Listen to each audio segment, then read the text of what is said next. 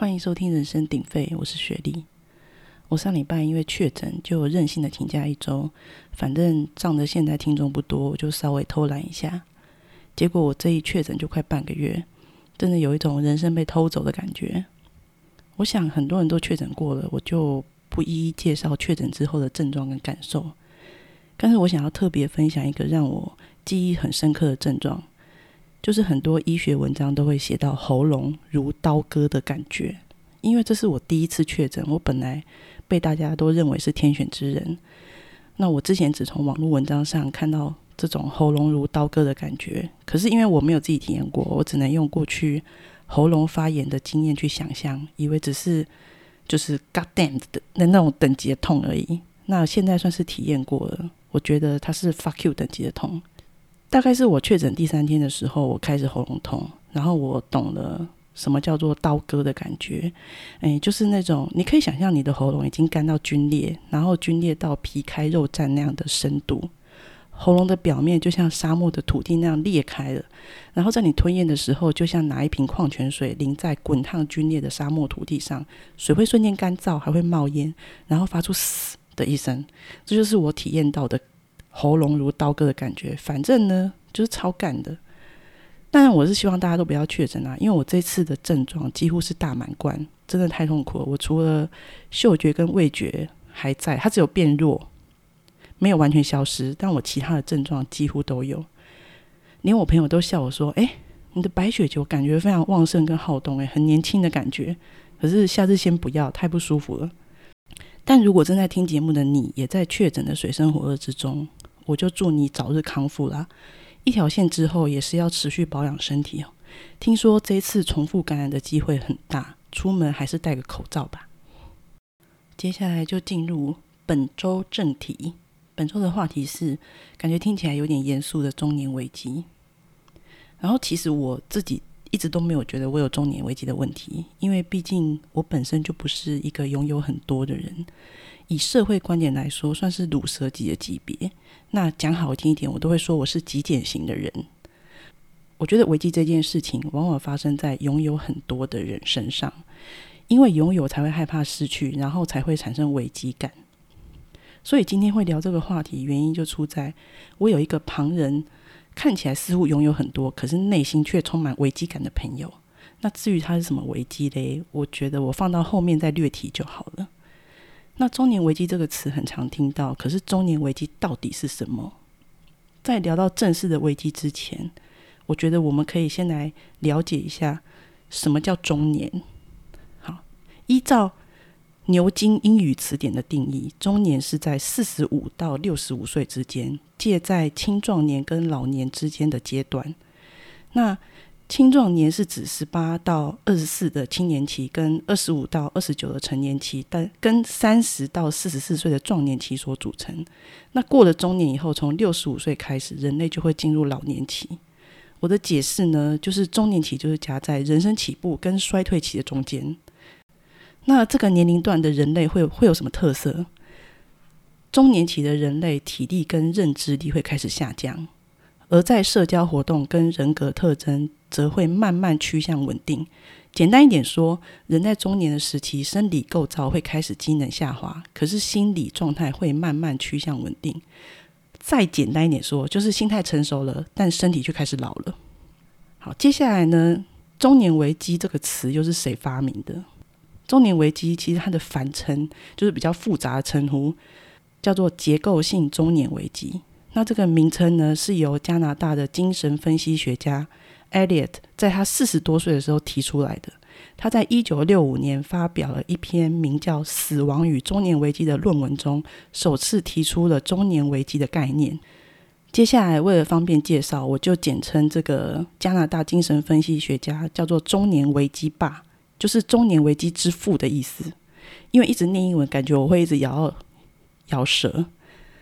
这个概念后来被广泛的使用，可是，在中年危机爸的心里，这个由他提出来的概念，其实被他认为是一个学术污点哦。他甚至为发明这个概念而感到后悔，原因就是因为中年危机似乎并不客观的存在，也因为这是一个概念式的发明，以至于后期还有一些艺术家，他只是因为灵感枯竭，就说：“哦，我已经中年危机了。”这个意思就是说，这个词在当时并没有被科学验证，也没有被赋予一个很严谨的定义，导致被很多后人滥用。但有趣的就是，中年危机爸发明这个词的时候，他刚好四十岁，而且前一年他还跟他的第一任妻子离婚，所以我应该可以大胆的假设，中年危机爸发明这个词，就是他当时对自己人生的投射。那中年危机爸的这篇。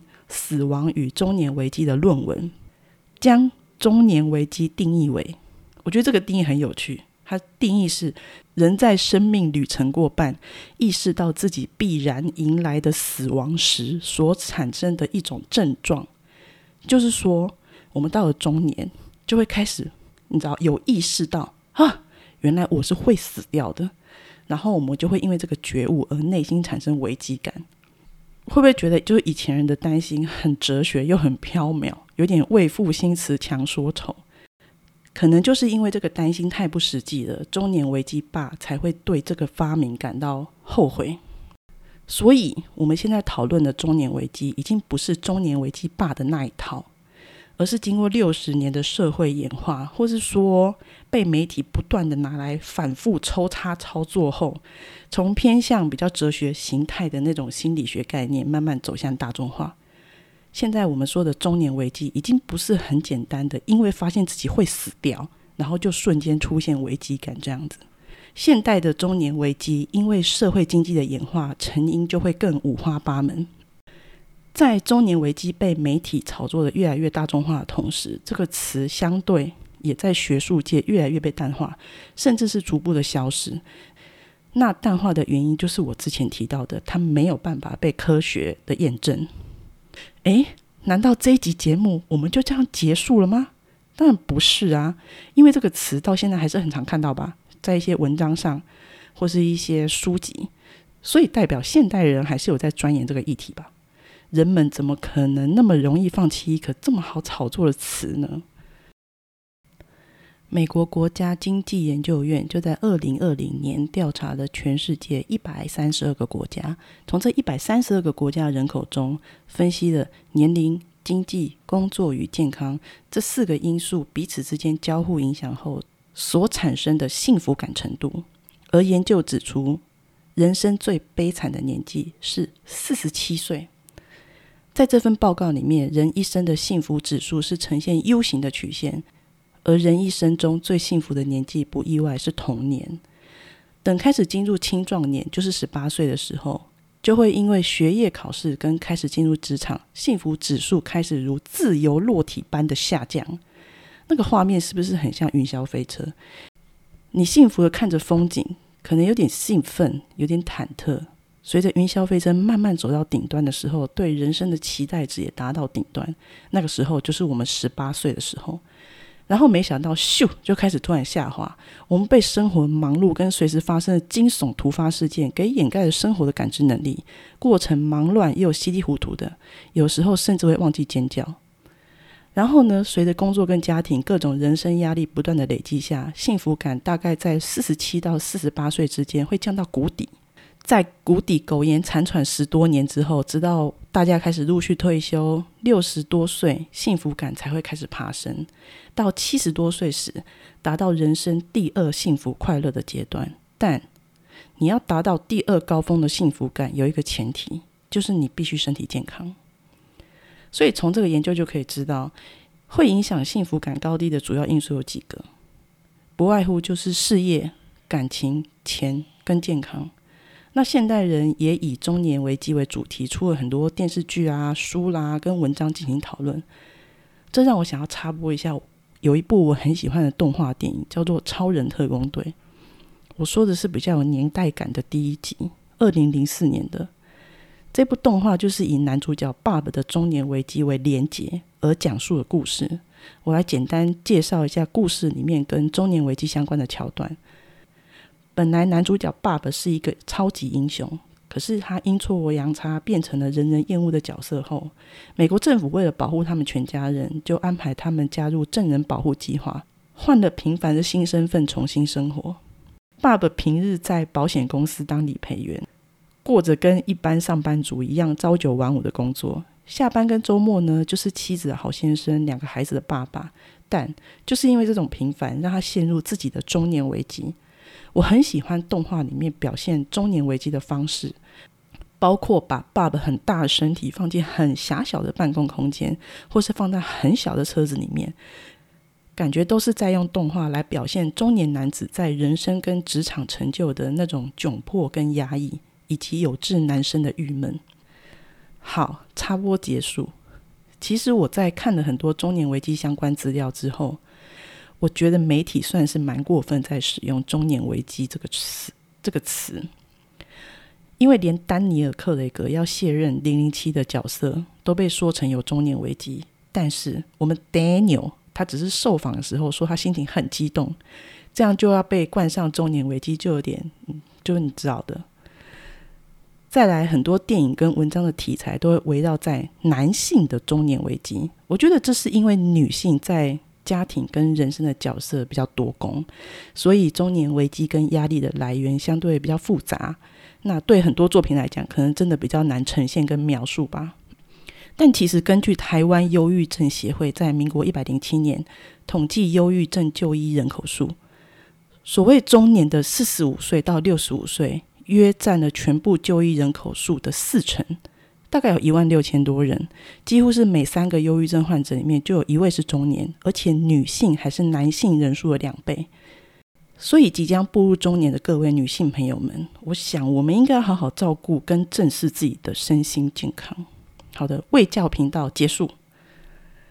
接下来我就要跳回现代人那个似乎不存在又若隐若现的中年危机了。我们要来就几个比较常被拿出来讨论讨论的点，浅谈一下中年危机。第一个是工作。节目一开头我就有说，我朋友出现中年危机，我觉得他应该可以算是遇到工作类型的中年危机啦，因为他老是会跟我哀哀叫说：“哎，我很担心我自己在工作上表现也不好。”而且我觉得我记忆力衰退，很多工作上的事情都记不住，或是他会讲说：“我为我为什么到了这个年纪，我觉得自己一事无成，就之类这种很丧气的话。”他的这种对自身能力的恐惧感，会让我想到我以前在职场上担任人力资源工作的时候，有执行过几次裁员，裁员的对象很巧也都是步入中年的同事，但这绝对不是歧视中年人哦，我只是。依据我的经验提出来，让大家思考一下，为何中年人很容易遇到工作危机呢？然后再插花一下，大家应该都知道啊，前阵子不是流行很流行的那个 Me Too 事件吗？我有很认真的做了算术哦，发现被爆出来的加害者也几乎都年龄坐落在中年的男子，我觉得很有趣。虽然他们不是中年才开始做这件事情，但为什么中年才被爆出来，然后间接产生的工作跟事业上的危机呢？接下来我要避免这个话题被演上，就丢出来给大家思考就好，不多做评论啦。可是我觉得有趣的事情就是，这件事情绝对不是只有肤浅的恶心两个字可以带过而已啦。因为里面包含着随着年纪增减的权利啊、社会地位等等等等等，其实很多值得令人醒思的地方。接下来是每个人都避不掉的感情，很多中年人面对的甚至是感情里面更复杂，所谓家庭跟婚姻。那中年人的感情危机可能会同时包含心理跟生理层面。我觉得最经典的就是常常听到的那句话：“男人到四十只剩一张嘴。”甚至还有以这句话为主题而出的书，教导中年男子们要怎么从各个面向保养自己，才能重振雄风。虽然书籍本身很励志啊，但这不也是间接印证了男人到四十可能真的会有雄风不振的危机吗？我就想到我小时候的偶像吴彦祖，他不是他之前不是也在 IG 上回复 lack of use，就缺乏使用，被媒体拿来发新闻说吴彦祖因为婚内性生活太少有中年危机。但中年人的感情危机当然不是只局限于性而已。要更深入的讨论，还包含了像离婚啊、婚内失恋啊、万年单身，跟很多很多其他的情感问题。再来，我之前也是有说，牵涉到家庭就更复杂，因为就不是你跟我之间可以解决啊，因为可能它包含了双方的家庭或是小孩的问题。诶，我们人声鼎沸应该不算学术讨论的节目，也不是新闻哇哇哇，所以是没有打算针对每个项目做爆炸性的讨论啊。不过我可以分享一点我自身耳闻到的关于婚内失恋的事情，因为我之前有一阵子很常用交友软体，发现很多用交友软体的人都是已婚人士。当然，他们会说是想要上网找人诉苦啊，然后也有很多是假婚姻不幸福，实则约炮的王八啦。但跟很多已婚人士聊过之后，我才发现，其实大家的婚姻问题真是百百种。婚姻就是如人饮水，冷冷冷暖自知。但我还蛮意外，婚内失恋的人比我想象中的还多。然后我要跳痛了，另外补充一点。嗯，女性在婚姻中外遇的比例不一定比男性低哦。最后，关于健康，对于即将步入中年的我个人，我对健康是蛮有感的。年过四十，身体的零件用了四十年，有些都开始不灵光了。我自己就进出医院好几次，也进过开刀房。哦，上次进开刀房的时候，在麻醉前，我听到护理师问麻醉医师说。请问我们医院哪一个医生比较会做大肠镜？然后那时候那个麻醉医生正正在帮我准备麻醉的事情，我心里就想说，我就躺在那个手术台上，心里想，这应该听一下哪一个医生会做大肠镜，我以后一定用得到。然后就在麻醉医生要说出是哪一位医生会做大肠镜的时候，我就瞬间睡着了。等我再起来，就已经开完刀。我到现在都不知道哪位医生很会做大肠镜呢。所以人到中年啊，不止身体零件开始需要修缮，连麻醉师都能一下就征服我了。好好照顾身体，维持运动习惯真的很重要。毕竟我们还要等到七十多岁才能迎来人生幸福感的第二高峰，还非常久的呢。最后的最后，我要进行本集的结语了。我在想，在中年期间遇到的任何挑战，我们是不是可以简单解释为？人生的期中考，好不容易过完人生上半场的上学期，中年的期中考，重点是要让我们知道我们的上学期有没有好好的过。那可能苟且了，也可能确实努力了。经过了这次的期中考，我们该做的不是叹息跟恐惧，而是好好规划怎么认真的过完下学期。所以，什么中年危机，就是这么危言耸听的词，先放一边好了。让我们换个方向思考。我们年轻的时候，什么时候在乎过期中考？念书的时候，我们比较在乎期末考吧。期中考一直都只是一个参考值啊。根据期中考的分数，我们会调整学习的节奏，好好的冲刺期末考。我一直相信人生是马拉松，你不跑到最后，不知道谁是赢家。前阵子我才看了火力全开大胃王的比赛，不到最后一刻，你真的不知道冠军是谁啊！然后大胃王比赛里面，我最喜欢一个参赛者，他的外号叫大象先生。如果有看的朋友，一定知道大象先生是谁。他在四人预赛的时候，用自己的速度持续吃着超级烫的汉堡排，然后他从一开始的落后，到最后名次是慢慢慢慢往前爬到第二名，甚至全场的人都在帮他加油。我到即将中年的领悟就是，我想跟这个大象先生一样，学好自己人生的配速，好好跑完属于我自己的人生马拉松。最后的名次倒不是挺重要的，但是可以不急不徐的好好跑完，我已经可以给自己拍拍手。好的，今天的节目就到这喽。不知道大家对自己人生期中考的成绩满意吗？不满意就加加油，满意就持续进步。或是你想躺平，我也不会阻止你。人生到老能开心，就是最好的成绩了，不是吗？好，拜拜。